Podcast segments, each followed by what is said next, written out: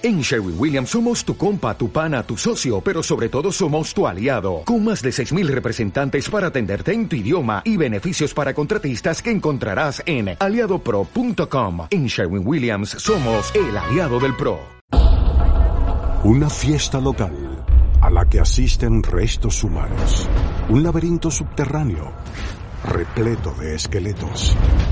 Y un remoto lago en la montaña que esconde un mortífero secreto.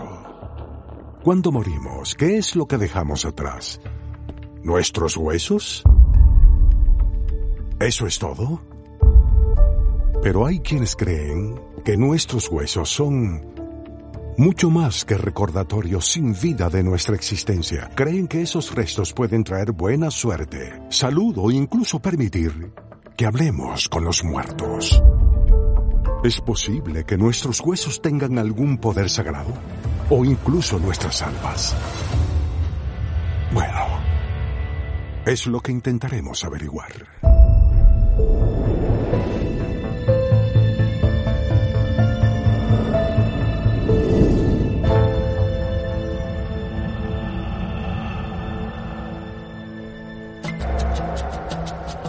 Madagascar.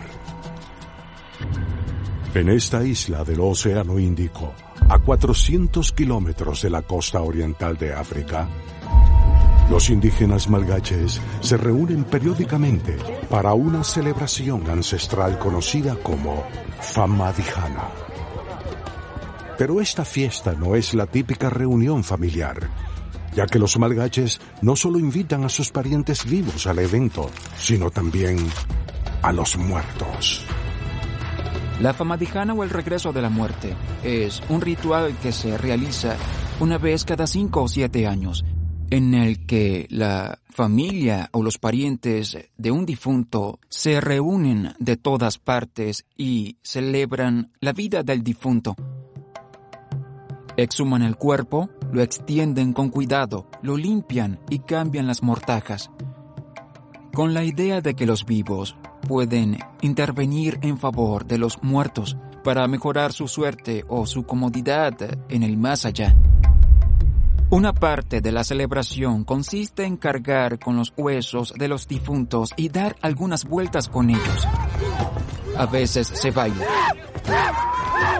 Normalmente la ceremonia concluye cuando vuelven a enterrar los restos del difunto, pero no cortan el recuerdo de esa persona de sus vidas, los mantienen presentes hasta la próxima vez que los vean, que es cada cinco o siete años. Y para ellos es una forma de reforzar la conexión entre los vivos y los muertos. Lo hacen para honrar a sus antepasados, sin duda, pero también para trabajar en la aceptación de la muerte, que en algún momento llegará. Algunas culturas lo abordan de forma más directa que otras.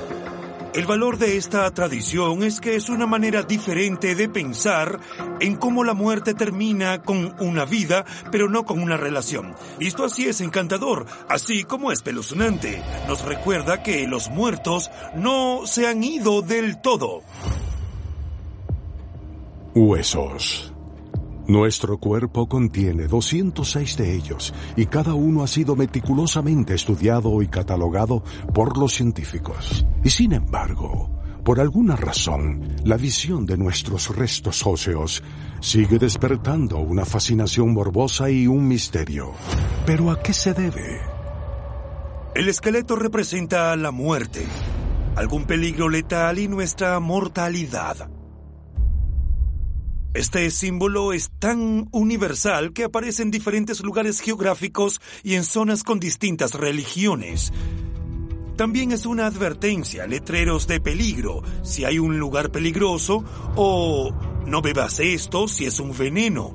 Y por supuesto estaba en la bandera de los piratas, en el Jolly Roger, una representación simbólica que decía, si tratas con nosotros, tratas con la muerte. Los esqueletos son un símbolo fácil de reutilizar en distintas culturas. Los huesos son espeluznantes, dan miedo. Por otro lado, la forma en que interactuamos con los esqueletos reales es muy diferente. Los esqueletos nunca son mundanos, siempre son importantes, son un objeto sagrado. Globalmente hablando, una idea que se ve en todas las civilizaciones es que la gente debe tener un funeral apropiado o el ritual que corresponda. Y sin eso el proceso de dejar el cuerpo e ir al mundo de los espíritus eh, podría ser, diríamos, perturbado. Hay muchos sistemas de creencias que sugieren que el alma está unida al cuerpo, en particular a los huesos, y que mientras los huesos existan algún rastro de alma, el alma de la persona que vivió en ese cuerpo permanecerá con los huesos. ¿Podría ser cierto que nuestras almas permanecen en nuestros huesos después de morir? Aunque esa idea pueda parecer descabellada, hay gente en todo el mundo que cree que es verdad. De hecho, se suele pensar que nuestras almas se encuentran dentro de la parte más reconocible del cuerpo humano, el cráneo.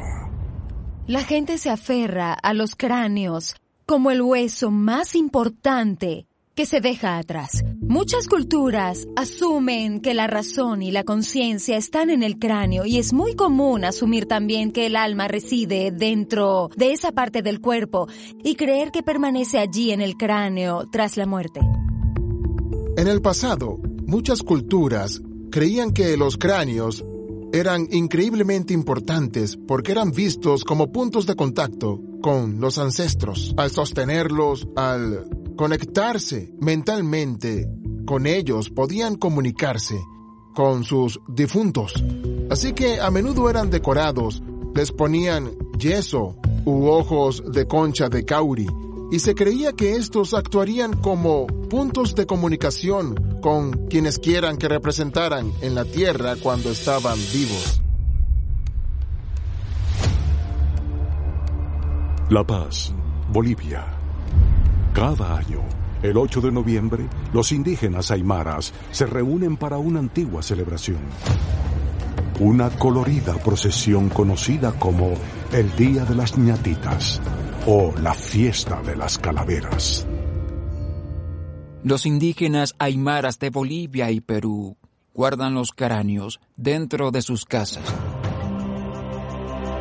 los guardan en lugares de honor y les hacen ofrendas periódicas. Se cree que las calaveras le traen armonía a la familia, también que protegen a la gente de la enfermedad y la muerte. Y además eh, se les pide consejo, se les pide apoyo o ayuda. Y una vez al año sacan las calaveras para el festival y se hace la procesión. Hay 20 o 30 mil personas en el cementerio. Es todo un espectáculo, porque hay gente que trae cinco o seis cráneos en grandes cajas y los visten. Si hace frío por la mañana, le ponen un sombrero, les ponen gafas de sol. Y hay ciertas ofrendas típicas. Cigarrillos, alcohol, algo de dinero, hojas de coca, cosas así. Es para agradecer y asegurarse de que los muertos ayuden a los vivos.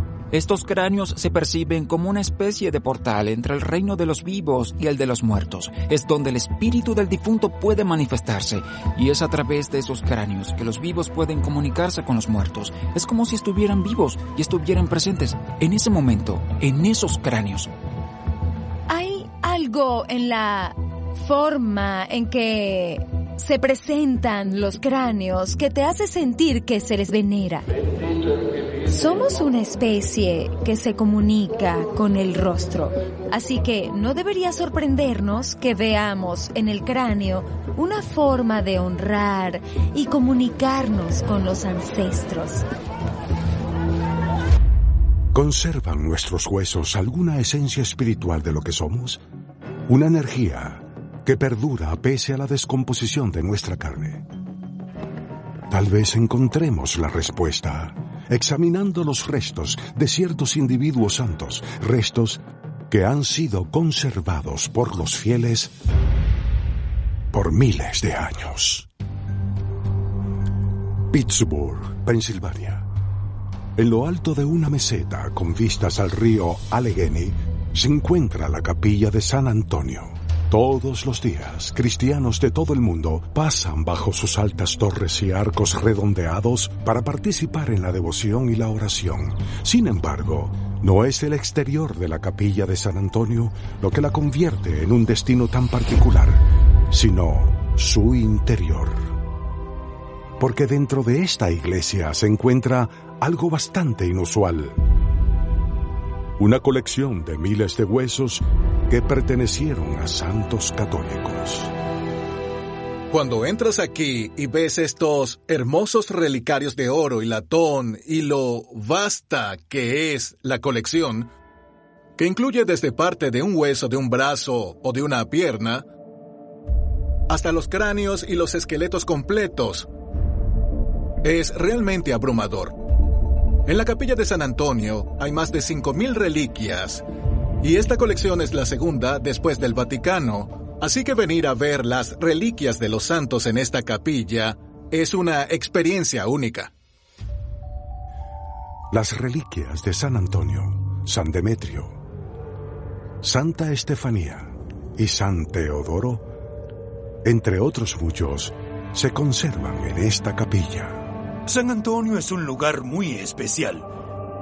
Tienen objetos que vienen de todo el mundo, sobre todo de Tierra Santa, y están resguardados allí y expuestos al público. Podemos ver algo de lo sagrado allí, en un diente o en un cráneo que proviene de un santo. Es una reliquia que puedes ver y estar cerca. Es como un pedazo de Dios ahí en la capilla. Millones de cristianos consideran sagradas a esas reliquias, y es bien sabido que los huesos de muchos santos se conservan en catedrales de todo el mundo. Pero, ¿cómo acabó una colección tan amplia de reliquias en una capilla de Pittsburgh? Lo que hace que esta colección sea particularmente única es la forma en que la obtuvo el padre Mollinger, que construyó la capilla. La recibió a finales de la década de 1880, porque había gente que pensaba que las reliquias no tenían valor y las iban a desechar.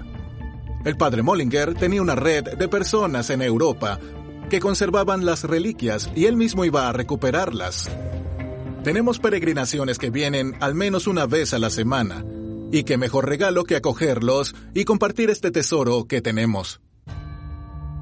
Todas las reliquias están marcadas con un sello de cera, tanto para garantizar su autenticidad como para protegerlas de quienes quieran manipular los restos sagrados. Pero, ¿por qué estas reliquias son tan codiciadas y veneradas? ¿Por qué se hace este gran esfuerzo para preservar estos antiguos huesos? En las iglesias de toda Europa se ven estos esqueletos adornados con oro, plata y joyas costosas que realmente parecen obras de arte, pero extrañas obras de arte. Y esto se debe a que existe esta idea, especialmente en el cristianismo, de que hay un poder espiritual inherente que emana de los restos. Y ese espíritu tiene que ser honrado. Los huesos de los santos y mártires en el cristianismo tienen un valor excepcional y un poder extraordinario según la tradición cristiana. Se creía que cuando un santo era asesinado por sus creencias, sus huesos quedaban impregnados de su santidad, la esencia de su gracia. Las reliquias sagradas, en concreto los esqueletos, vienen de una tradición en la que esos huesos poseen poder y lo vemos en la Biblia. Hay una historia en el segundo libro de los reyes en el Antiguo Testamento de la Biblia hebrea de una antigua procesión en la que hacían un entierro y vieron que venían los invasores y arrojaron un cuerpo sobre los huesos del profeta Eliseo que ya estaban en el suelo y tan pronto como el cuerpo muerto tocó los huesos de Eliseo, volvieron a la vida. Así que obviamente los huesos de Eliseo tienen el poder de dar vida. Hay relatos en los inicios del cristianismo sobre milagros relacionados con los huesos de los santos. Por ejemplo, los huesos de San Lázaro, que fue resucitado por Jesús, eran muy codiciados. Y hay leyendas en la Provenza que cuentan que los huesos de Lázaro se llevaban a personas enfermas o moribundas y que usando los huesos en presencia de estas personas y haciendo ciertas oraciones, se curaban de enfermedades casi mortales. En la Europa medieval existía un enorme y lucrativo mercado de huesos de santos, y las diferentes catedrales competían entre sí para ver quién tenía las mejores reliquias. Incluso hoy, si visitas las catedrales de Europa, cualquiera de ellas tiene restos de cuerpos de santos. Reliquias antiguas que pueden canalizar el poder de Dios. Para algunos, esa idea es difícil de creer. De hecho, hay muchos escépticos que afirman que las supuestas reliquias sagradas ni siquiera son los huesos reales de los santos cristianos. Sin embargo, se ha demostrado que algunas de estas reliquias sí que son auténticas. De todas las reliquias sagradas, quizá la más fascinante sea el cráneo de María Magdalena. Las reliquias y el cráneo de María Magdalena se han mantenido en exhibición en la Basílica de Saint-Maximin al suroeste de Francia desde el siglo IV. Fueron fechados, datados con carbono y examinados de muchas maneras. Así que tenemos claro que estas son realmente las reliquias de María Magdalena.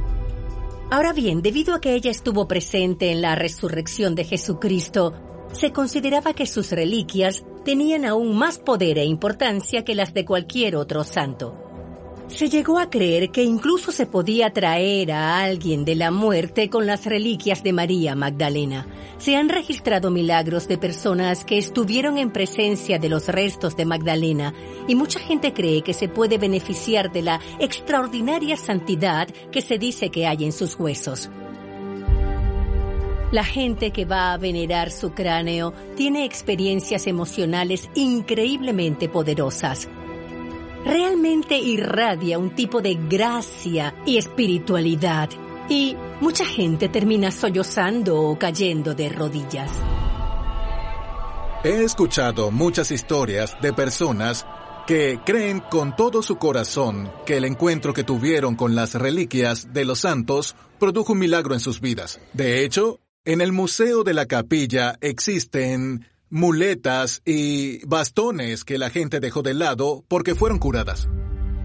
Si alguien duda de que esto sea real o de que sea auténtico, yo lo invitaría a hablar con alguien cuya vida, aunque sea mínimamente, haya mejorado o cambiado gracias a su encuentro con los santos a través de las reliquias.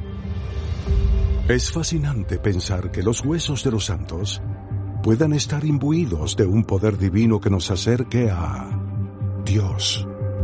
Pero ¿qué ocurre cuando los restos de los muertos no se tratan con tanta veneración y cuidado?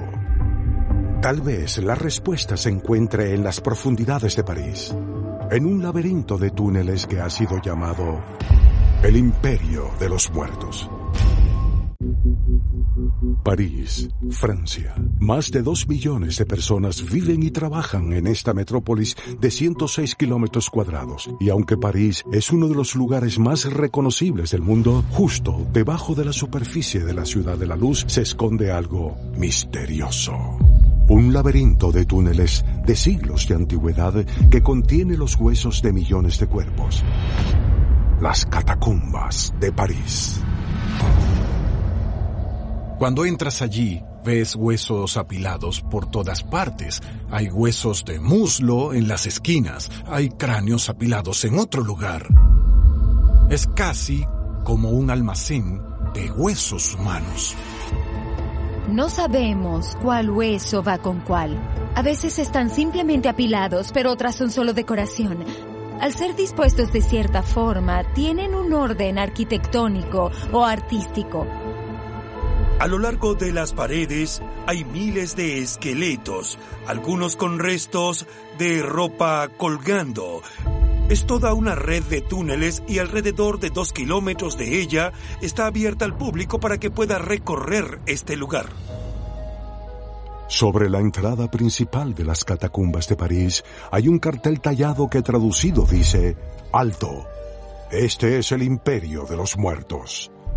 Según algunas estimaciones, las catacumbas de París albergan los huesos de más de 6 millones de personas.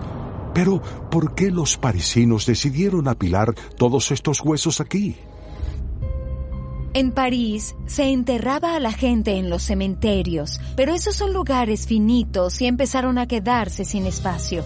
Así que, si ese fue el caso, después de algún tiempo los huesos serían desenterrados para crear espacio para otros difuntos. Pero hay que hacer algo con esos huesos.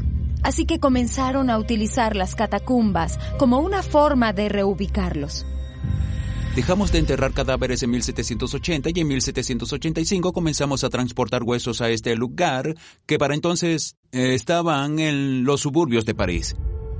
Oficialmente abrimos las catacumbas al público en 1809. En las catacumbas parisinas muchos de los huesos fueron reordenados y convertidos en esculturas. En muchos sentidos esto se enfrenta a la idea cristiana de mantener el cuerpo unido. Lo que une a las prácticas funerarias en el mundo es cierto respeto por el difunto o algún tipo de sentimiento de que ese es un último acto de caridad que debe completarse para que el alma pueda seguir adelante. Por otro lado, las catacumbas de París no eran un lugar sagrado. Iban a deshacerse de esos huesos para evitarse un problema. Yo me preguntaría si las catacumbas de París son respetuosas con los muertos. Los constructores de las catacumbas de París profanaron las almas de los muertos al trasladar sus huesos a estos oscuros túneles bajo la ciudad. Hay muchos que creen que la respuesta es sí, y hay una leyenda local que dice que el traslado de tantos huesos desencadenó una fuerza oscura y malévola que sigue rondando las catacumbas. Muchas personas creen que si se está allí en ciertas horas, después de la medianoche, se oyen los susurros de los espíritus de los esqueletos que te arrastran a lo más profundo de las catacumbas, de donde nunca podrás salir. El sistema de túneles es muy elaborado podrías dar tantas vueltas que te perderías. Hay una leyenda en la ciudad de París que cuenta que Philibert Asper, un portero de un hospital, bajó las escaleras por un recado. Una versión dice que fue a la bodega a buscar un coñac, no se sabe, pero había varios puntos de entrada a las catacumbas de París y al parecer bajó por la escalera equivocada. Se metió allí, se dio vuelta y se perdió. Y nunca salió. Y murió allí. Tardaron 11 años en hallar su cuerpo. Así que lo enterraron allí en 1804. Dejamos de traer huesos aquí en 1860-1861 porque nos quedamos sin espacio. La razón por la que se visitan las catacumbas de París es una mezcla de fascinación y repulsión. Ya sabes, están entre huesos y gente muerta, y cuando salen, tal vez dicen, estoy feliz de estar vivo. Las catacumbas de París fueron diseñadas para ser un espectáculo y una atracción turística. No fueron diseñadas para una función sagrada. No se bajaba allí a rezar. Se hicieron para ser un sitio macabro famoso. Y el objetivo era que al entrar en esa sala, no puedes distinguir al rey del mendigo. No puedes distinguir al sabio del tonto. La muerte es un gran nivelador. Entender ese aspecto de la muerte es un incentivo para vivir mejor. Si lo piensan, las catacumbas de París nos recuerdan que no tenemos control de lo que ocurre con nuestros huesos después de morir. Pero hay otro lugar, en lo alto del Himalaya, que es aún más inquietante. Un lugar donde los huesos de cientos de personas se encuentran bajo las aguas de un lago helado. Uttarakhand, India. En lo alto de las montañas del Himalaya se encuentra un pequeño lago llamado Rupkund. Durante la mayor parte del año, las aguas del lago están congeladas, pero en el verano a medida que la nieve y el hielo se derriten, se revela un extraño espectáculo. El lago Rupkund es un lugar en lo alto de la cordillera del Himalaya en el norte de la India. Está cerca de la segunda montaña más alta de, de la India y es, digamos, algo imperceptible, hasta que descubres que hay miles de huesos humanos dispersos por las orillas del lago, y eso es algo realmente excepcional. Se sabe de estos huesos desde hace mucho tiempo. El lugar es visitado por los lugareños, por turistas y exploradores que interactúan con los huesos. Cuando la gente va, suele recoger los huesos y los apila en montones, y en muchos casos se van con ellos. Así que este lugar es un buen ejemplo de cómo los humanos interactúan con los huesos. Aún hay muchas preguntas sin respuesta. ¿Esos individuos murieron allí o los llevaron hasta allí? ¿Es posible que en su momento hubiera ceremonias para deshacerse de los cuerpos en este lugar tan misterioso? También sabemos que hay restos de entre 600 u 800 seres humanos. Estos huesos son de adultos y durante muchos años se asumió que todos ellos habían muerto como resultado de un evento catastrófico. Muchas de las fosas comunes que vemos en el mundo son el resultado de un acontecimiento. Una matanza, una catástrofe, en el caso del lago Rupkun hay algo diferente. Viendo los huesos, pudimos averiguar que hay varios grupos de poblaciones en este lago, separados por cientos o posiblemente mil años. Así que claramente no fue un solo evento, está claro que no fue un evento, sino una serie de eventos por el lago que llevaron a la gente allí. Los expertos han tenido problemas para explicar por qué tantos grupos de personas viajaron a este lago en distintos momentos de la historia y murieron. Es una historia fascinante y recientemente esta colección de huesos se ha vuelto aún más misteriosa. En 2019, científicos de la Universidad de Harvard realizaron un estudio de ADN y descubrieron que algunas de las personas que murieron en este lago venían de muy lejos, de muy, muy lejos. La mayoría es del sur de Asia, pero un grupo muy importante parece ser de Grecia, concretamente de la isla de Creta. Así que la gran pregunta es, ¿qué hacía un grupo de personas de Creta en el norte de la India, en primer lugar? Y aún peor, ¿cómo acabaron en el fondo del lago Rupkun? Lo único que tiene algo de sentido es la idea de que estaban peregrinando en las montañas. Eso está documentado y recientemente se sabe que había peregrinaciones de quienes seguían la fe hindú que pasaban por estas montañas. Es posible que los huesos del lago Rupkun sean los restos de viajeros desafortunados que peregrinaban por el Himalaya. Y si es así, ¿qué causó sus muertes? Algunos expertos creen que pueden encontrar una pista en una leyenda local que implica a una diosa hindú llamada Nanda Devi.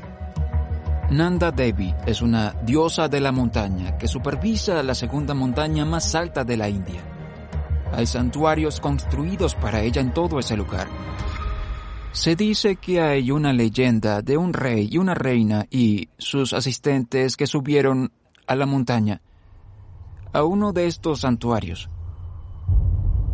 Estaban siendo bulliciosos y festivos mientras se acercaban al santuario. Y Nanda Devi se sintió insultada, sintió que no eran respetuosos con este lugar sagrado. Así que, enfadada, ella envió unas bolas de hierro que llovían del cielo sobre los reyes y todo su grupo. Se cree que esta es la explicación de al menos algunos de los restos humanos que hay en el fondo de este lago en la montaña. Muchos de ellos murieron por traumatismos en el cráneo. Esta es una zona sin cobertura de árboles y sin refugios. Además es conocida por sus tormentas de granizo. Un granizo del tamaño de una mano. Imagina que estás en una peregrinación y de repente este granizo gigante cae sobre ti. Eso pudo matar a la gente durante un periodo de mil años tal vez. Es posible. Pero también es cierto que cuando la gente empezó a ver esos esqueletos juntos se desarrollaron todo tipo de historias sobre quiénes eran y por qué estaban ahí. Creo que esto nos recuerda que si la gente ve algo anómalo, buscan una explicación. Si hay un montón de esqueletos en un lugar, la gente tratará de explicarlo. Puede que las personas que recorrieron el lago de los esqueletos fueran víctimas de una diosa enfadada o de intensas tormentas. Quizás la lección de este lago sea que nuestros huesos cuenten historias después de la muerte. Y ese es el caso de un antiguo cráneo descubierto recientemente. Un cráneo que pone en duda los orígenes de la humanidad. Norte de China, junio 2021. Paleontólogos de la Universidad de Geociencias de Hebei analizan un asombroso descubrimiento traído del fondo de un pozo antiguo. Se trata del cráneo humano más grande jamás encontrado. El extraordinario hallazgo ocupó los titulares de todo el mundo y se originó un intenso debate sobre este antiguo cráneo al que los científicos llamaron el hombre dragón. El cráneo del hombre dragón es quizás el cráneo más eh, misterioso que se ha descubierto en este mundo. Es el más grande de todos. De hecho, mide unos 22 centímetros de largo por 15 de ancho. Fue descubierto en 1933 por un obrero chino y como en esa época esa parte de China estaba ocupada por los japoneses, pensó que lo mejor era esconderlo en un pozo.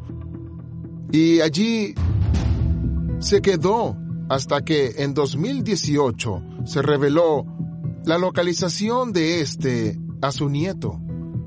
El nieto fue y lo desenterró. Y seguía allí en perfecto estado de conservación. Lo llevó a una universidad local y obviamente llamó la atención de la comunidad científica. Este cráneo es interesante porque su forma craneal es la de un balón de fútbol americano es muy alargada, mientras que un cráneo humano moderno tiene una forma más redondeada. El cráneo es muy robusto, incluye una cresta muy pronunciada en la frente. Las cuencas oculares del hombre dragón son muy grandes y tienen forma cuadrada. Las de los humanos modernos son pequeñas y redondeadas. Basándonos en lo que sabemos del cráneo, quizás tenga unos 200.000 años. Cuando hablamos del hombre dragón, nos referimos a un descubrimiento tan reciente que están surgiendo muchas ideas sobre el aspecto exacto de esta población y su relación con nosotros. El hombre dragón nos enfrenta por primera vez a una versión asiática del ser humano con la que quizás nos cruzamos y cuyo ADN podríamos llevar hoy también en nosotros. Es uno de esos hallazgos que aparecen de vez en cuando y que cambian lo que sabemos sobre la historia humana. Los expertos coinciden en que el descubrimiento del hombre dragón redefine nuestra comprensión del pasado de la humanidad. Y hay algunos investigadores que creen que una mayor investigación del cráneo revelará verdades impactantes sobre este pariente del hombre hasta ahora desconocido. Todo indica que el hombre dragón pudo ser no solo corpulento, sino también de gran altura Posiblemente alcanzó más de dos metros de alto. Y si quieren imaginárselos, piensen que en el pasado teníamos a los pequeños que habrían sido los neandertales que medían entre 1 y 1,5 metros de altura. Luego tendríamos al ancestro del humano moderno, que medía alrededor de 1,80 metros, y tendríamos al hombre dragón, mucho más grande y fuerte.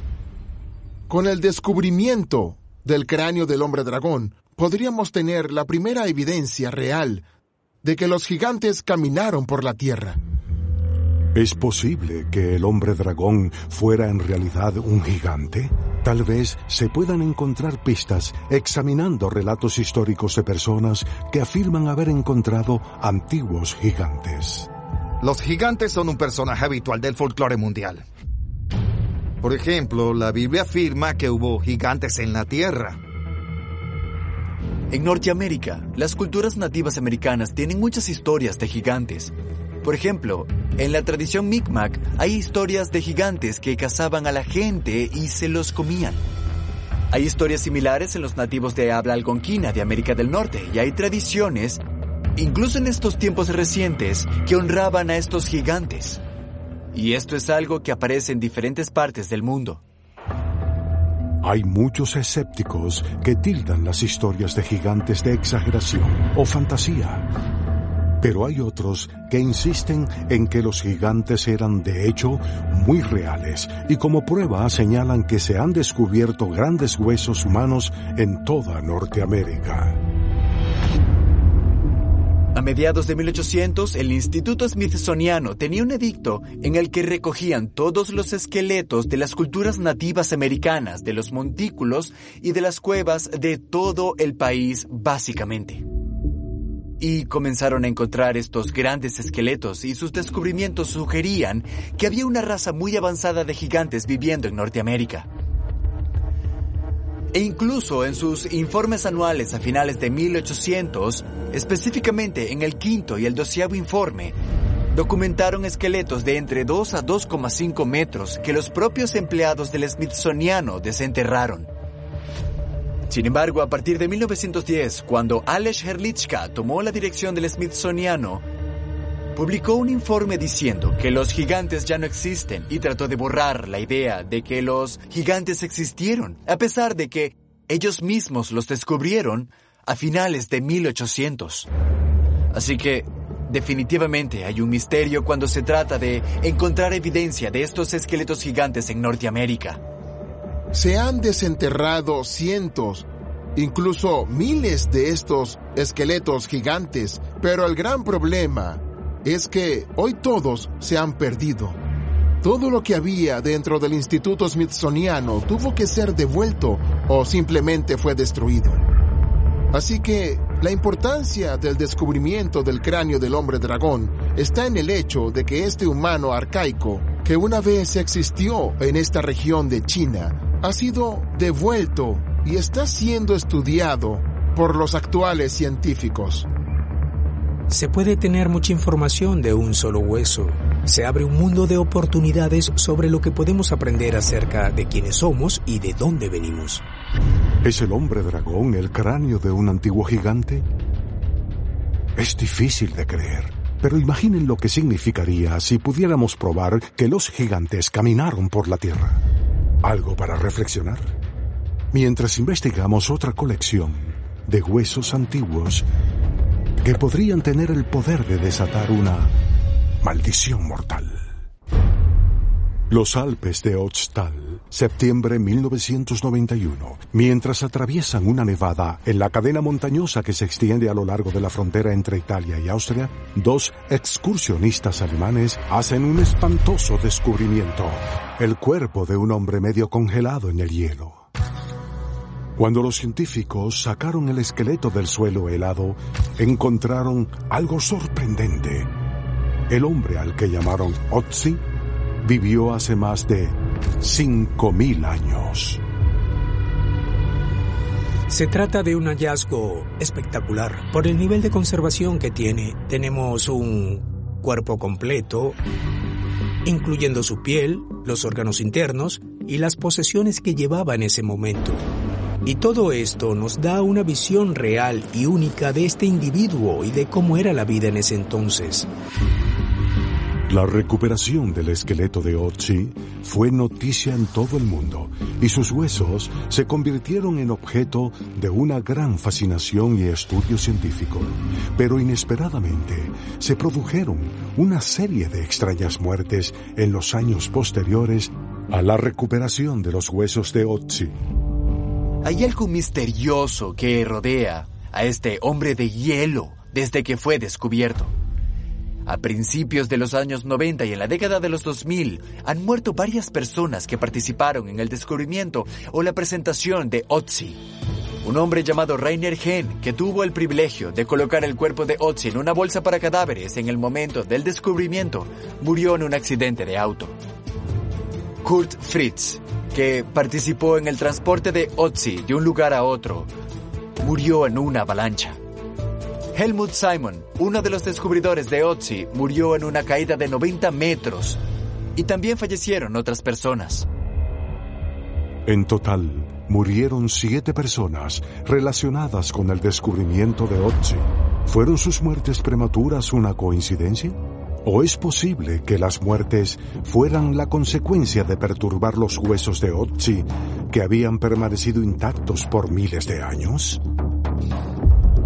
Algunos creen que puede haber una maldición asociada a este hombre enterrado en el hielo. Otzi tenía unos tatuajes muy extraños, tenía espirales y distintos diseños. Si era algún tipo de chamán o hechicero, puso una maldición sobre su cuerpo para no dejar que futuras generaciones lo desenterraran. Se sabe que se necesitaron cuatro días para sacarlo del hielo. Fue casi como profanar una tumba. Hay muchas historias y rumores de maldiciones que rondan el ámbito de la arqueología, porque la arqueología a menudo implica sacar a la gente de sus tumbas. ¿Eso es perturbar su paz? ¿No dejarlos descansar en paz?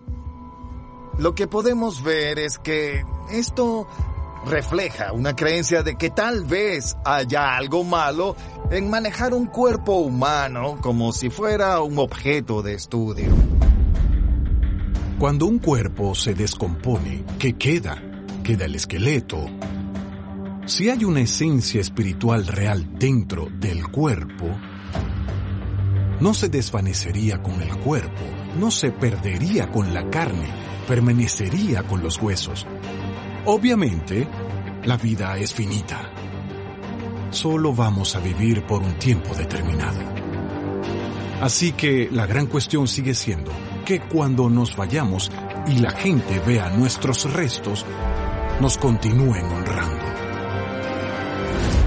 Ya sea un cráneo sagrado, una reliquia o un esqueleto maldito, los huesos nos hacen creer que después de la muerte, una parte de nosotros sigue viva. Pero ¿es eso cierto? ¿O es solo una ilusión por nuestra parte? Bueno amigos, esa es una pregunta fascinante, pero es una que, mientras estemos vivos, seguirá siendo inexplicable.